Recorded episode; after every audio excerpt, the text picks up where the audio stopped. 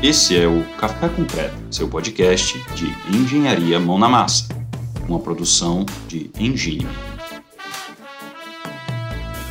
E hoje eu trouxe meu colega, já falamos aí um bom tempo, né? Paulo Lima. Vou pedir para ele se apresentar aqui para vocês. Paulo, conta aí, o que, que você está fazendo e como que você chegou é, a fazer o que você faz hoje profissionalmente?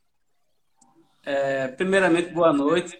Muito obrigado pelo convite. Tá aqui falando um pouquinho tanto do que eu faço quanto assim de obras de gestão pública de modo geral, tá?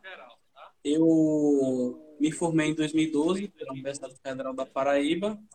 É, já comecei a trabalhar com um projeto estrutural logo quando me formei, né? Eu, enfim, estagiei em obra um tempo, é, vi que o que eu gostava mesmo era parte de projetos, fui trabalhar com um projeto estrutural, ainda como estagiário, me formei, continuei trabalhando com projeto estrutural, trabalhei muito, muito tempo com isso.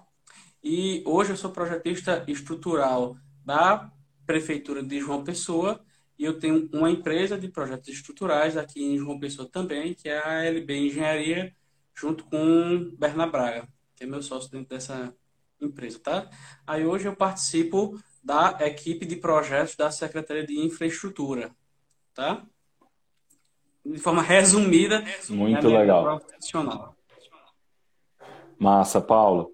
Cara, eu queria começar te perguntando o seguinte: é, a maioria dos, dos colegas que estão escutando a gente, e eu particularmente também, é, tenho bastante é, repertório né, de, de, de, de, casos do conhecimento de obras privadas. Né? Então, normalmente o setor privado ele trabalha com uma lógica que, não sendo uma autoconstrução, né, quer dizer, a pessoa vai construir a sua própria residência, existe ali meio que um, um determinado desenho tradicional do como você, de, de planejamento e, e, de como você decide, você toma a decisão de, é, da existência de um determinado empreendimento ou não. Quer dizer, você vai fazer análise do custo do metro quadrado de um terreno, vai analisar a demanda, vai tentar conceber um produto imobiliário que atenda a determinado segmento da população naquele bairro residencial, é, se a gente estiver falando de uma, de uma edificação residencial, é, ou um produto de um edifício comercial, se a gente estiver falando desse outro caso. Né? Mas quando a gente está falando de gestão pública, que é onde você trabalha, de onde você tem bastante experiência, eu, eu, eu, eu imagino que o processo seja bem diferente, né? Conta aí para a gente como é que funciona esse processo quando a gente está falando de infraestrutura, né? ou seja, de, é, de, de olhando para o, o, o, aparato de, de é, urbano, do, do, planejamento das cidades, do planejamento, enfim, é, público de uma maneira geral. Tá, é, vamos fazer um, um comparativo, certo? Geralmente, quando eu trabalho na privada, eu busco conceber alguma obra que essa obra ela tenha um fim financeiro, tá? Geralmente é assim, a não ser que eu construa algo para mim mesmo, tá? Na iniciativa privada, as demandas elas vêm basicamente de três vertentes, tá?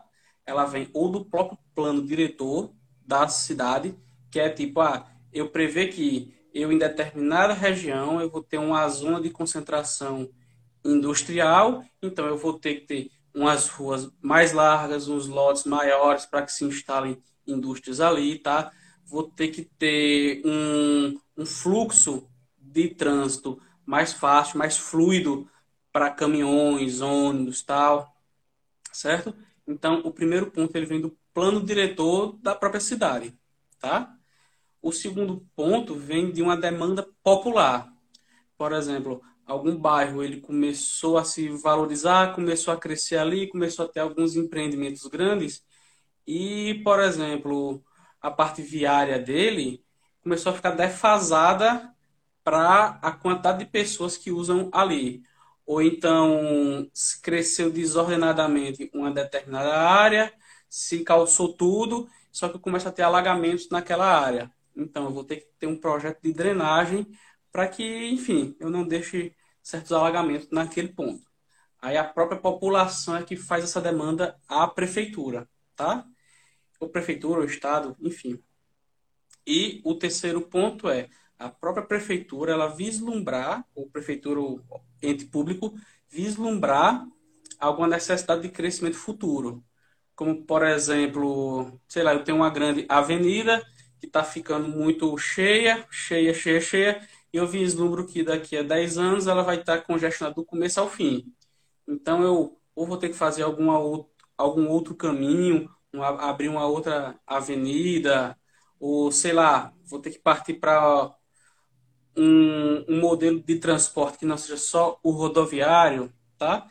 Então, basicamente, eu tenho esses três modelos de demanda que geram uma obra de infraestrutura, certo? Que é um pouquinho diferente os fins da iniciativa privada, mas que acaba gerando também muita demanda para uma determinada região, uma, demanda de obra para uma determinada região, visto que as cidades estão sempre crescendo, estão sempre se desenvolvendo, né? É bem nessa linha. Eu acho que tem muitos tabus para a gente quebrar quando a gente fala de é, obras na gestão pública, né, Paulo?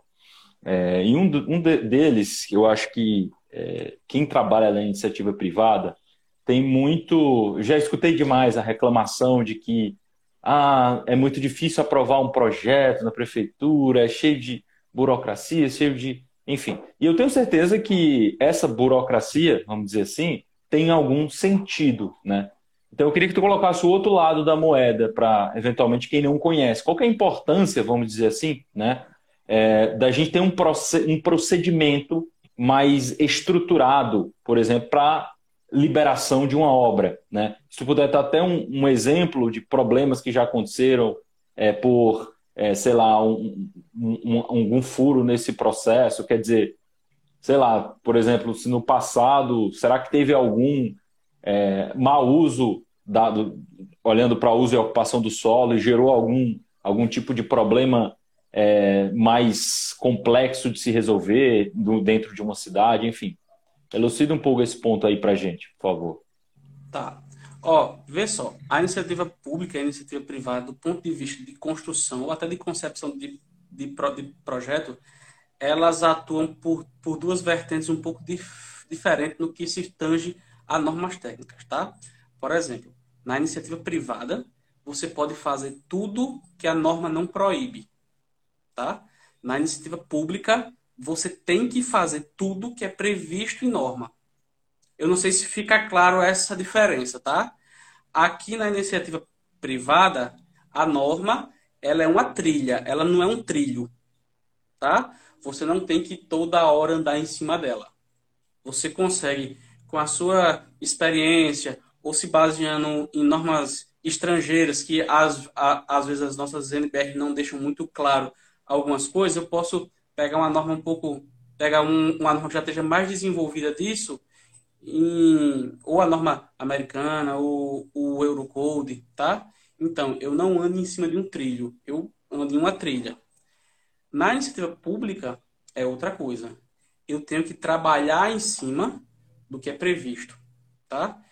Isso tanto serve para eu ter um passo a passo previsível, isso serve para proteger a própria iniciativa pública, porque, é, falando de, de, de, grandes cidades, grandes centros urbanos, é, as obras da, de iniciativa pública elas são muito auditadas, seja pelo Ministério Público, por Polícia Federal. Isso, às vezes, é coisa que a população não sabe muito, mas as obras são muito auditadas. Por tudo, você tem que dar explicação de por que está sendo feito desse, desse jeito e por que não está sendo feito desse, desse jeito. É, a gente tem na iniciativa pública a pessoa que controla o processo da obra é o fiscal, que, falando aqui da cidade de João Pessoa, ele também é o gestor do contrato, como, como um todo, sabe? E ele, obviamente, tem que se resguardar de tudo o que, o que ele faz. Para ele se resguardar, ele tem que seguir a norma bem à risca. Tudo ele tem que fazer muito à risca. Por quê?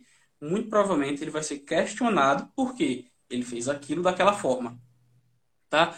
Por isso existe uma burocracia um pouco maior na iniciativa, na iniciativa pública do que existe na da privada, que é porque ela é algo auditável, porque você responde por ela durante muito tempo, tá? E, e não é responder no sentido de, ah, eu sou responsável por, por aquilo. É, o Ministério Público enxergou alguma coisa que levantou alguma dúvida, ele manda uma cartinha para você e você tem que se explicar por que é que fez daquele jeito por que é que não fez do outro, tá? Por isso, se isso às vezes passa uma, uma, uma lógica de ser algo muito burocrático, mas isso às vezes é para pro, proteger o próprio ente público, seja a, a prefeitura ou, ou até o fiscal na figura da, da, da própria prefeitura, tá? Prefeitura ou, enfim, o ente público. É, me corrija se eu estiver errado, Paulo. Isso fica até mais crítico quando você olha da, do ponto de vista como técnico, né? Porque, se não me engano, me corrija se eu estiver errado, na, quando você assume um cargo público, é, você, diferentemente num cargo privado, num, numa empresa, né? A responsabilidade é no seu CPF. Né? O que você toma decisão ali, é, na, quer dizer, na, inicia, na iniciativa privada também existe isso, mas quer dizer, se a empresa é, comete algum tipo de, sei lá, de desvio, é a empresa que vai ser processada. No caso na iniciativa pública, não. É a pessoa que vai ser processada. Faz, é, é isso mesmo? É assim que funciona? Isso. Principalmente duas, duas, duas pessoas. O ordenador de despesa, seja um prefeito, um secretário, e o gestor do contrato. Essas duas pessoas elas são processadas pelo CPF dela. Tá?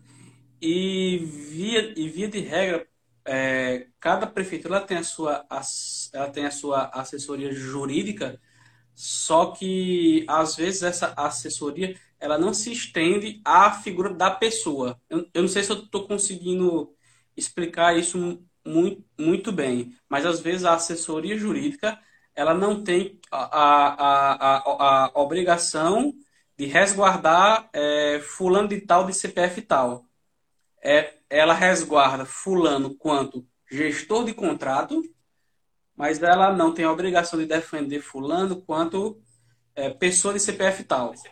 Não, ela não defende o claro. ocupante do cargo, né? Ela Isso. defende o ocupante do cargo no exercício das funções que são função. demandadas, né? Exato. Legal, entendi. É, só que às vezes esses processos eles duram anos. Você pode receber, sei lá, uma carta do Ministério Público para dar uma uma explicação, dez anos depois que a obra já, já, já terminou, talvez você não esteja mais nem naquele cargo. Interessante. É, muita responsabilidade mesmo, né, é, Paulo? E, e aí, falando. Pois não.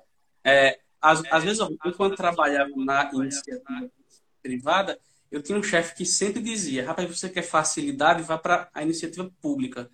Só que quando você está dentro, você nota que não tem muita facilidade, não. Muito pelo contrário, você tem muita responsabilidade. Porque é como você me tinha levantado. Vai tudo para o seu CPF. Não vai para o CNPJ da empresa. Vai para o seu CPF. Eu acho uma responsabilidade muito grande. De fato, cara. É... E aí, falando de longo prazo, né? Um outro tabu que eu queria discutir aqui com você é relativo à operação e manutenção. Né? Veja, é, eu, eu tenho um pensamento, Paulo, que no Brasil a gente não tem muito a cultura do OIM, né? que é a sigla para operação e manutenção. Mesmo na iniciativa privada, mesmo nas nossas vidas privadas, né? A gente acaba não pensando muito a longo prazo. A gente ainda tem um pouco de dificuldade e não é complexo de Vila-Lata, não, tá? É, é, eu acho que é meio que um desafio cultural que a gente tem que vencer e, obviamente, eu acho que isso repercute também no aparato público, que é uma coisa que, é, vamos dizer, é nosso, né? A gente paga com dinheiro é, dos impostos e tudo mais. Como é que funciona hoje, então, essa a operação e manutenção, quando a gente olha no, no contexto que você está trabalhando, no caso, na prefeitura?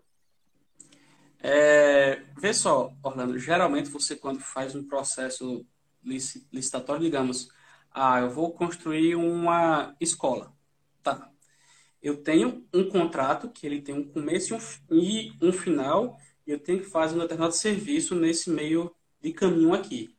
Depois que esse contrato ele se encerrou aqui, eu não tenho uma previsão nem de extensão desse contrato para uma virtual manutenção, e nem eu tenho um mecanismo que preveja a obrigatoriedade dessa, man, dessa manutenção, tá? Não sei se eu fui claro nisso, nisso, nisso, nisso, isso aí. O meu contrato, ele é só, digamos, para uma construção, tá? A posteriori, é, digamos, é, um projetista especificou que a coberta de aço daquela, daquele ginásio tem que ser pintada a cada 10 anos, tá? Dando um exemplo, é, aquele contrato que construiu aquela coberta, ele já não tem mais nenhuma obrigação. A coberta foi construída, o contrato ele foi encerrado, tá? É, a prefeitura, o estado, enfim, o ente público, ele teria que ter algum mecanismo para prever essas manutenções aí. Geralmente, a, a, a, prefeitura aqui de João, de João Pessoa, ela tem o setor de manutenção, tá? Só que, para eu fazer, digamos, a manutenção de uma coberta de aço, ou de uma escola, ou de, sei lá, um, hospi um hospital, eu tenho que ter, eu tenho que criar um contrato específico para aquilo, onde, sei lá, eu denomino alguma pessoa, eu nomeio alguma pessoa para fazer o levantamento dos serviços e eu criar um contrato para fazer aqueles ser serviços, tá? Por que, que é muito difícil isso ser feito com previsibilidade? Eu lanço uma obra nova em uma gestão, às vezes não tem muita comunicação entre uma gestão e outra. Então, essa gestão aqui que assumiu, ela só vai saber que aquilo lá precisa de, de manutenção, que aquela escola precisa de, de, manutenção, quando a diretora da escola já está reclamando que a coberta está ela tá caindo, tá? Eu, às vezes, eu não tenho muito como fazer essa previsão. Ela não é algo automático, sabe? Ela, eu, eu não tenho um gatilho dentro da prefeitura para fazer isso. Ah, em 10 anos, tem que surgir um contrato que vai dar manutenção daquilo. Não. Geralmente o que acontece é quem está tomando conta da, daquele, daquele espaço é quem vai relatar que está tendo um problema ali que precisa ser corrigido. Aí a prefeitura toma as providências que é, faz um levantamento dos serviços e lança uma nova licitação. Puta, mas agora, agora você está abrindo minha mente de um jeito, Paulo. Porque assim, a sensação de fora que a gente tem é todo mundo, né, fala isso, pô, o Estado cuida muito mal das escolas e não sei o quê, e os hospitais. Então, o que você está me mostrando é que o, o, próprio sistema de detecção dessas manutenções é extremamente frágil, né? Extremamente é. É, difícil de vocês. Quer dizer, não sei se tu, tu sabe me estimar quantas escolas, por exemplo, tem em João Pessoa? Tem esse número de cabeça? Cara, ó, o último contrato, se eu não me engano, que foi rodado de manutenção de escolas, foram cinco lotes de cinco escolas. Está, está sendo dado manutenção em 25 escolas. Agora, não me foge a memória, tá? Pode ter um pouco mais, um pouco menos. Mas era algo em torno disso. Está sendo dado manutenção em 25 escolas. 55, é, em 25 escolas. Tá? Que foram escolas que relataram Mas... alguma coisa, ó, a gente precisa de uma manutenção aqui, precisa de alguma coisa aqui, uma obra aqui e tal. E que só a equipe de manutenção não consegue fazer isso. Realmente tem uma reforma ampla naquela estrutura. Aí você tem que fazer o levantamento e lançar uma licitação para isso. Mas meu ponto é o seguinte: imaginando, por exemplo, que João Pessoa tem ao total, né, mil escolas, não sei como que é o, o total de escolas que tem. Puta, é muito difícil você ter uma estrutura né? E isso a gente está falando de um aparato, um, um prédio público. Né? É, mas aí eu te pergunto: existe algum desenho ou até alguma referência mundial de, de alguma coisa? Até aí eu já jogo na, é, no, no, no meio aqui dessa conversa o BIM, né? O BIM é, é, entende-se também como uma ferramenta muito potente para você fazer é, o estudo do ciclo de vida daquela edificação ao longo de todo, todo o período de existência dela. Né? Ele é uma ferramenta fantástica para isso. Né? É, então, existe alguma referência, até olhando para o mundo, de uma boa gestão? Porque eu imagino que é intrínseco, né? a gente está falando, falando de democracia, então vai, vai, trocar a prefeitura, vai trocar de mão, e aí? E, e, aqueles vários contratos, como é que você garante essa sucessão, essa gerência? É, e, e, muitas vezes são opositores, né? Então, às vezes, não estou dizendo que é o caso, né? Mas às vezes vai ter ali uma má vontade é, do, do governo anterior de passar a bola para o outro. Então, assim, como que resolve isso, cara? Tem algum chute inicial de como é que você resolve essa, essa perda que existe entre troca de mandatos? Cara, assim, eu acho que o problema não é só de troca de, de mandatos. Porque mesmo o, mesmo o gestor que ele está entrando, ele quer entregar um bom serviço para a população. Ele quer que a população goste do governo dele. Porque a tendência de todo governo é tentar se perpetuar, né? Então ele quer que ah, aquela escola que o fulano de, de tal fez, eu quero que ela seja melhor ainda. A quadra que o fulano fez, ah, eu quero fazer uma pintura dif dif dif diferente, botar trava, botar não sei o quê. Ele quer que seja melhor. Só que é, eu, eu, eu, eu esbarro no ponto de eu não ter gatilhos. Como, por exemplo, a escola tal precisa de manutenção na coberta a cada 10 anos, precisa de manutenção nas salas de aula a cada 20, precisa de manutenção no telhado a cada 5. Eu não tenho um banco de dados que controla isso. Eu, eu não conheço nenhuma cidade que faça isso. Eu já tive contato com várias prefeituras aqui dentro Paraíba, Pernambuco, até no Rio Grande do Norte, eu não conheço nenhuma que tenha esse controle tão. Assim, sinceramente, é até difícil encontrar isso até na própria iniciativa privada, tá? Você vê até no fato de, por exemplo, muita edificação, ela só passar por uma manutenção quando o síndico daquela edificação vê um desastre acontecendo em outra. Eu costumo brincar com meu sócio que sempre que acontece alguma coisa de ruim na edificação, a quantidade de trabalho da gente aumenta. A gente fecha mais contrato quando acontece algum desastre. Então, cara, até na iniciativa privada, quem toma conta de um prédio não tem esse controle de quanto em quanto tempo ele tem que fazer aquela manutenção, sabe? Isso é algo Verdade. que eu não sei se é cultural do brasileiro ou é no mundo todo, eu não sei te, te dizer isso. Mas eu sei te, te, te afirmar que a gente precisa evoluir muito nessa, nessa questão de manutenção preventiva. Legal. É, eu quero puxar aqui, já entrando um pouco né, para os colegas que estão escutando a gente, que de repente gostam da área de infraestrutura, pensam em trabalhar com urbanismo e infraestrutura, ou enfim, tem interesse em conhecer mais a área. Né?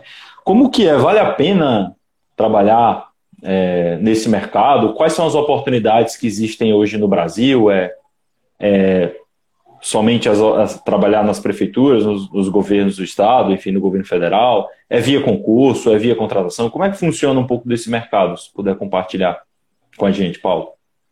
Ó, oh, você pode entrar nesse mercado por, por várias portas, tá? Concurso é uma, contratação é outra. Você pode entrar com dentro das próprias licitações, tá? Você tem licitações para projeto também, não só para obra. Muitos contratos de obra, tá? Você recebe o projeto básico, mas tem a obrigação de fazer o projeto executivo ou as-built no final da obra, tá? Então tem várias portas para você entrar dentro desse mercado. É, tem um amigo meu, Orlando, que ele trabalha com implementação BIM lá na Austrália. Aí ele, nessa, nessa pandemia, ele fez muita live. E ele sempre ficava batendo na tecla que tem muito menos serviço se você for trabalhar para a iniciativa pública. Aí, em uma live, eu corrigi ele. Cara, realmente são menos serviços. Só que, se você for, for ver os serviços que realmente valem a pena na iniciativa privada e os serviços da iniciativa pública, você vai ver que é basicamente a mesma quantidade. Porque na iniciativa pública você tem serviços maiores e que pagam bem. Na iniciativa privada você tem serviços pequenos, médios, grandes. Muitos pagam mal, muitos pagam bem, muitos você vai ter uma grande dor de cabeça. Então, se você for comparar os serviços que realmente valem a pena na iniciativa privada e os serviços da iniciativa pública, você vai ver que eles são mais ou menos a mesma coisa, mais ou menos a mesma quantidade, tá? Porque a iniciativa pública, ela precisa da iniciativa privada para ela crescer, para ela construir alguma coisa, para ela fazer manutenção de alguma coisa. Então, então uma precisa da outra e uma também alimenta a outra, tá? Então, para quem quer trabalhar com obras públicas, tem muito mercado para isso, tá? Porque tanto as, as, as, as prefeituras, enfim, os entes públicos, eles precisam de um corpo técnico, mesmo que eles não façam projeto, que eles contratem empresas privadas para fazer o projeto, eles precisam auditar esses projetos aqui, tá? E pelo outro lado, você pode trabalhar na iniciativa privada, prestando serviço para a iniciativa pública, tá? Então tem várias portas que você pode acessar, que você pode trabalhar dentro de iniciativas públicas. Eu tenho uma amiga que ela trabalha comigo lá na, lá na secretaria, que ela sempre quis trabalhar com, pav, com pav, pavimentação, pavimentação de cidade. E ela fez o estágio dela lá com a gente, se mostrou muito proativa, que é realmente a paixão dela é aquilo, e ela foi contra, contratada e ela chegou até a ser chefe do setor por conta disso. Pela proatividade e pela paixão que ela tinha de trabalhar com isso. Sabe? Então tem realmente muitas portas que você consegue acessar para chegar nessa iniciativa pública. Entrando mais ainda nesse ponto, Paulo, quais são as principais especialidades assim que é, que hoje, assim, tem alguma especialidade que está bombando? Assim, pô, agora está precisando muito de, é, sei lá, projeto de arquitetura, ou agora está precisando, tá, sinto falta de, de, de, empresas de projetos complementares, ou estruturas de, de, de pontes e viadutos. Tem alguma que te, alguma área específica assim que está que tu sente que, que, que tem oportunidade de mercado, né, para as pessoas que estão ouvindo a gente? Cara, a iniciativa pública precisa de profissionais de muitas áreas, de pavimentação, terraplanagem, drenagem, estruturas, de edificações também, que façam projeto elétrico, hidráulico, sanitário, assim. A iniciativa pública, ela abrange muitos profissionais da engenharia. Um que eu hoje sinto falta, talvez seja o engenheiro de drenagem urbana. Esse é um profissional bem, bem escasso, sabe? É, a gente tinha um recentemente, ele, por realmente ser um profissional escasso, ele foi chamado para uma, para uma outra empresa, para uma outra, enfim, para um outro, um outro lugar. Aí, aí hoje a gente só está com um. Realmente é um profissional que a gente tem notado que está bem, bem escasso no mercado. E é uma área bacana, a área de, de, de drenagem urbana. Mas realmente é um profissional bem, bem, bem, bem escasso. Legal. É... Paulo, conta pra gente aí algum, algum caso né, desses anos todos aí que você está envolvido já com, com obras, com estruturas é, públicas, né, de infraestrutura, etc. Tem algum caso ali que foi bem desafiador, tanto a nível, sei lá, de, é, principalmente a nível técnico, né? Desafios técnicos mais complexos, assim, é, olhando tanto para a necessidade da cidade quanto para o desafio técnico de engenharia? Cara, teve um que eu trabalhei que na, que na realidade consumiu a equipe toda dentro desse desse desse desse, desse processo. É, a cidade de João, de João Pessoa, ela, ela, ela nasceu num ponto baixo, tá? Que é logo no início, você quando entra que vai pelo centro, eu não sei se você conhece aqui João Pessoa bem, que tem a rodoviária e a estação de, de trem, são áreas bem baixas da cidade e são áreas tombadas. Aí é muito difícil. muito bonito, por sinal. O centro de João Pessoa é maravilhoso. Um dos lugares mais bonitos que eu já fui no Brasil. Sem mentira. É. Aí é muito difícil de você mexer em qualquer coisa lá. Mexer em calçamento. Nas, nas edificações, então, você não pode nem, nem, nem chegar perto. Só que é, por trás dessas edificações tem o rio Sanhauá, tá? que, é um rio, que é um rio aqui de João Pessoa. Esse rio, ele, quando está em maré alta, o nível da maré alta dele chega no pavimento. Tá? Então, não precisa estar chovendo para essa região baixa da cidade estar alagada, tá? Isso é um problema dificílimo de se resolver, tanto que se passaram várias e várias gestões e ninguém nunca resolveu isso. E a gente tentou se propor a resolver isso aí, tá? E a gente pensou em fazer, depois de passar por várias, enfim, por um brainstorm grande e pensar em várias alternativas, chegou à conclusão que a única viável, entre aspas, seria um reservatório de acumulação. Em tempo de, chuva e maré alta, a gente conseguiria reservar nessa estrutura a água da chuva e jogar ela, lançar ela mais para frente no rio, tá? Foi a única coisa que a gente imaginou que conseguisse resolver isso aí. Problema. Lá, essa região, o solo é quase um mangue, tá? A sondagem de solar era 1, 0, 0, 0, 1, 0, 0, 0. Era realmente muito ruim. E a 14 metros aproximadamente. Metros e metros de atoleiro, né? É, metros e metros de atoleiro. E aproximadamente a 14, 15 metros você tinha o, o impenetrável. Então a gente tinha uma situação de alagamento, solo ruim, lençol freático muito alto, o lençol freático era 90 centímetros normalmente, abaixo do nível do, do, do pavimento. A gente ia ter que escavar em uma região que é muito movimentada de João, de João Pessoa, o terminal de integração de ônibus é pouco à frente. Ou seja, quase todos os ônibus de João Pessoa passam por ali. Tá?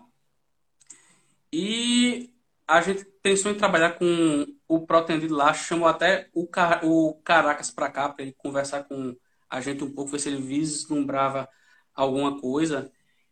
É, e foi ao que não foi para frente, pela parte da, das, das fundações, que eu ia trabalhar com estaca tracionada, por conta do lençol freado, que ele ia conseguir levantar o, o, o reservatório.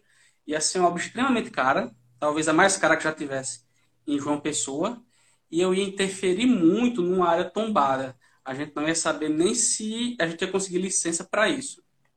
Aí a gente acabou partindo para uma outra solução mais simples, que não resolve o problema, mas ameniza o problema.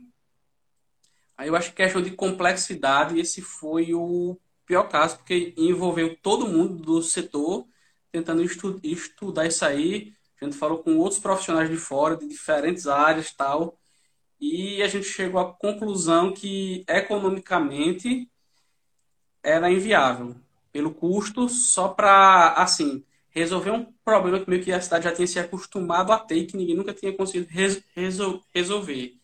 Então a gente preferiu partir para um paliativo que melhoraria um pouco a, a circulação naquela região ali, mas que a gente sabia que não ia resolver 100%. Acho que o mais desafiador foi esse. Que a gente Muito legal, Paulo. não conseguiu levar à frente. É, mas trouxe uma outra solução e, e, e, valeu o exercício intelectual e com certeza mais na frente vocês vão utilizar esse exercício para uma outra solução, né? Eu acho, eu sou da filosofia que nada é perdido, né, cara? Quando você faz, você coloca cabeças para pensar do ponto de vista de engenharia, todo aquele conhecimento gerado pode ser usado lá na frente no outro desafio. É, é, Paulo, para encerrar aqui da faculdade que ele hum. dizia que um resultado negativo também é um resultado. Exato, exato, também é um resultado, de fato. É... Cara, pra... tá muito legal aqui o papo, né, Paulo? Tenho certeza que a gente poderia explorar muito mais coisas, mas é... a ideia aqui é ser um papo de até 40 minutos, então a gente já vai encerrando. E para encerrar esse, esse nossa conversa, eu não poderia deixar de, de trazer um tema é, que é um grande tabu quando a gente fala de obras públicas, né? Cara, quando eu converso, sempre que eu converso com, com pessoas, é, sou, assim, ao longo da vida, né, pessoas que trabalham é, na, na área da engenharia, existe um, uma certa, um, um certo preconceito quando a gente fala de é, de governos, né? Sobretudo o Brasil, que infelizmente, lamentavelmente, a gente sofre muito com, com sucessivos problemas é, de, de várias ordens, né? E mais recentemente, é, é, a nível federal, a gente teve todo aquele problema é, lá dos governos anteriores e que na verdade vinham de outros governos também, né? Enfim, sempre existiram, né? É, problemas relacionados à, à, gestão de obras públicas. Mas eu tenho certeza que de outro lado, né?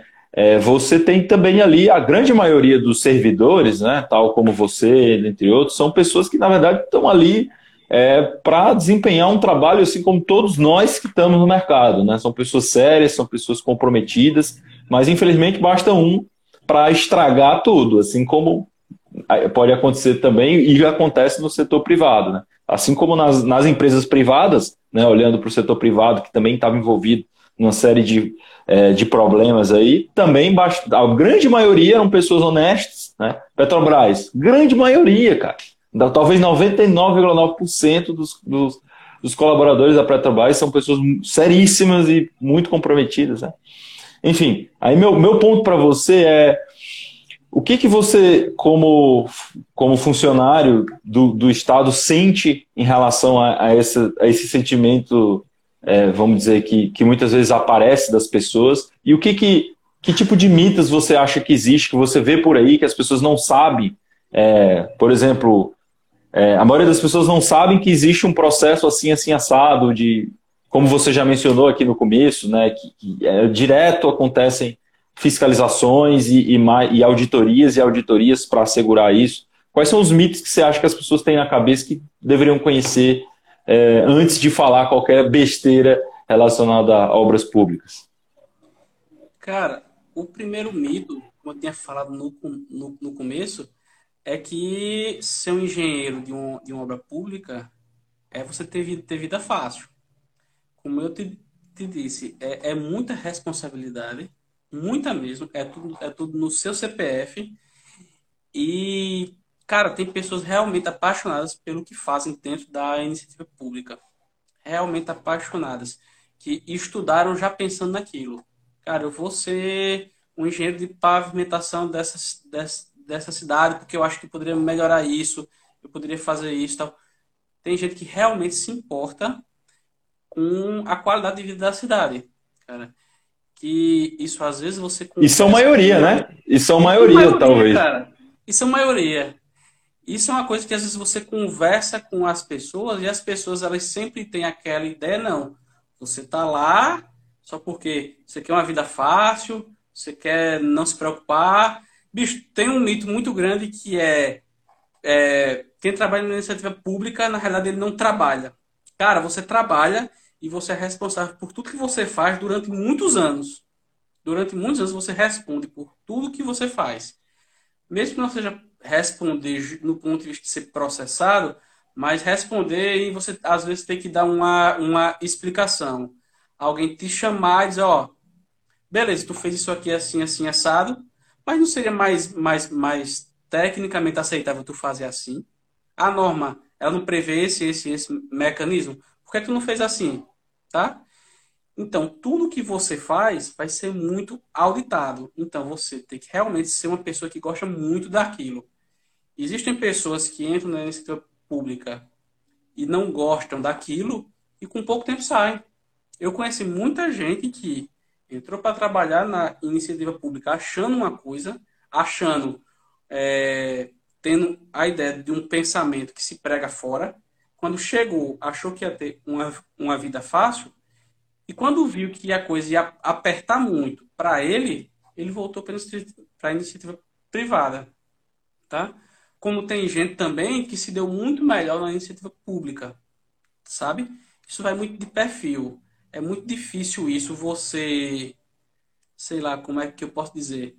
É, cara, você tem que ter paixão pelaquilo que você está fazendo. Paixão. Se você tiver paixão, cara, eu quero fazer uma, uma, uma diferença nessa cidade aqui, provavelmente você vai ser um bom engenheiro para a iniciativa, a iniciativa pública. Se você visar algo mais, ah, eu não vou trabalhar, vou ter uma vida mais fácil, tal, cara, você não vai ficar muito tempo ali. Tá? Não vai. Muito bom, Paulo. Cara, é, quero te agradecer aqui pelo teu, pelo teu tempo, por compartilhar tão livremente aí a teu, tua experiência, teu conhecimento com a gente aqui. Agradeço também a quem acompanhou, quem está escutando aqui com a gente também. Valeu, cara. Eu que agradeço pelo convite. Eu fico muito feliz de ter participado. Geralmente eu assisto vocês, hoje eu participei do, do bate-papo. Muito bom, cara. Obrigado, obrigado a todo mundo aí. Tchau, tchau. Valeu, até mais. Esse podcast é uma produção de Orlando Lustosa. Engine-me, sua escola de engenharia mão na massa.